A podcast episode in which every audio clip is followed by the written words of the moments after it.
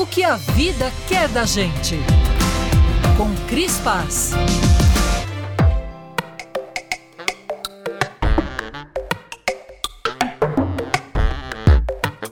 Quinze ideias para falar sobre envelhecimento na mesa do bar. Na mesa do bar, sim, por que não? A palavra etarismo acabou de entrar para o dicionário da língua portuguesa, oficialmente. É uma tremenda conquista. Outras palavras também foram incluídas pela Academia Brasileira de Letras, como feminicídio, gordofobia, coworking, poke e streaming. 2. O envelhecimento é um processo natural e irreversível. É também diverso e individual.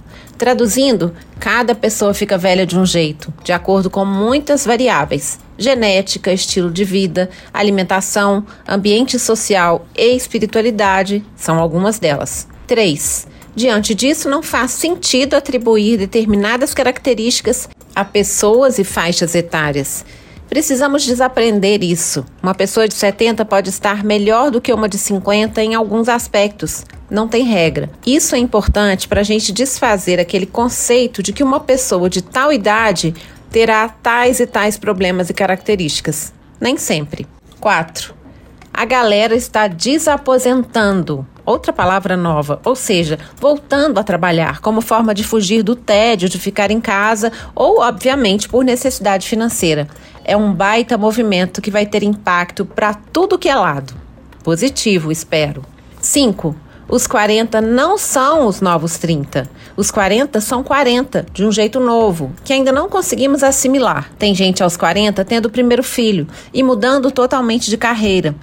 É o meu caso. Mesma coisa com 50, 60, 70. Estamos inventando um jeito novo de amadurecer. Vale tudo e isso é maravilhoso. 6. Seus pais, tios, avós também vão viver mais. Quanto antes você estiver informado sobre isso, melhor. O nome técnico para pessoas acima dos 80 anos, segundo a gerontologia, é idoso longevo.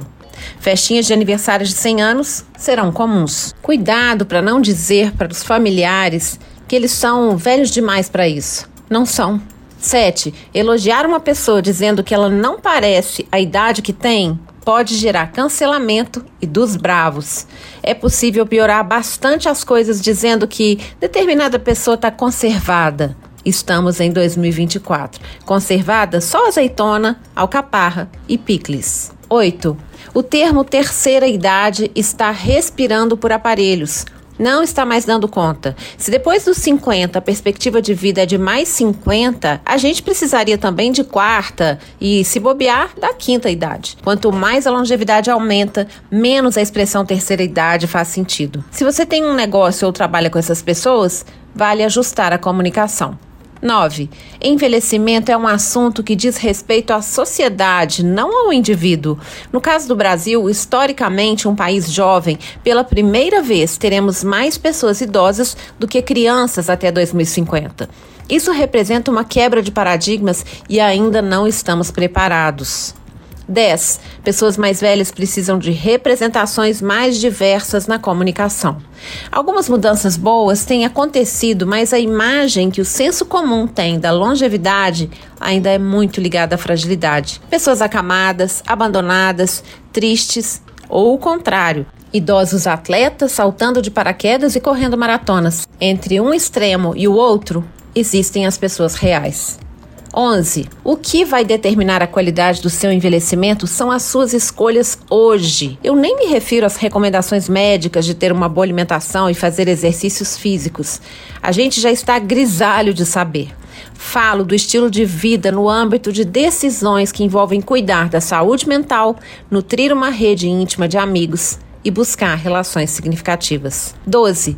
Não fume, Nunca fume. Cigarro analógico, cigarro digital, de palha, tabaco, nada. 13. Seja a pessoa chata do rolê e não permita que o etarismo aconteça na sua frente. Pode acontecer na fila do pão, caso um atendente perca a paciência com uma pessoa mais velha que demorou a fazer o pedido. Pode acontecer no feed do seu Instagram por meio de memes e piadas que expõem e ridicularizam sujeitos longevos. Não fique calado, não repasse. 14. O mesmo vale para os ambientes de trabalho, principalmente se você tem papel de liderança.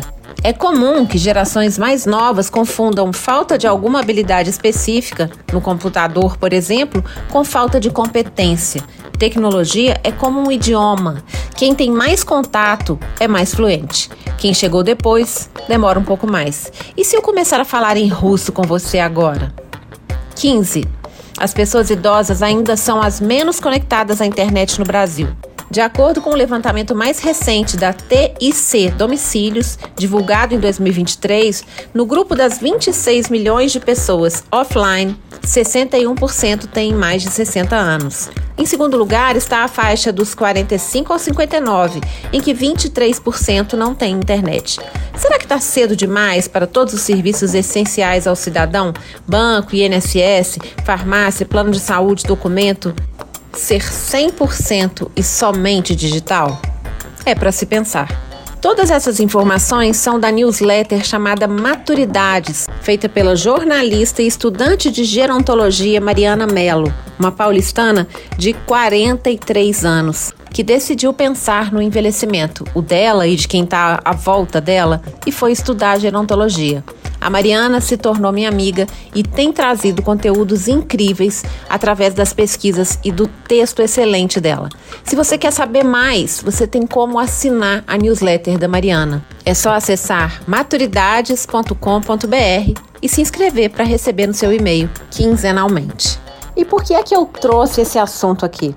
Porque a Mariana, eu e muita gente que já está ciente de que o envelhecimento acontece para todo mundo, já percebemos que falar sobre envelhecimento tem que ser assunto de todas as idades. Eu sou a Cris Paz, no Instagram, arroba eucrisguerra. E se você quiser seguir a Mariana também, vai lá no maturidades.com.br e segue ela no Instagram também, arroba maturidades_br.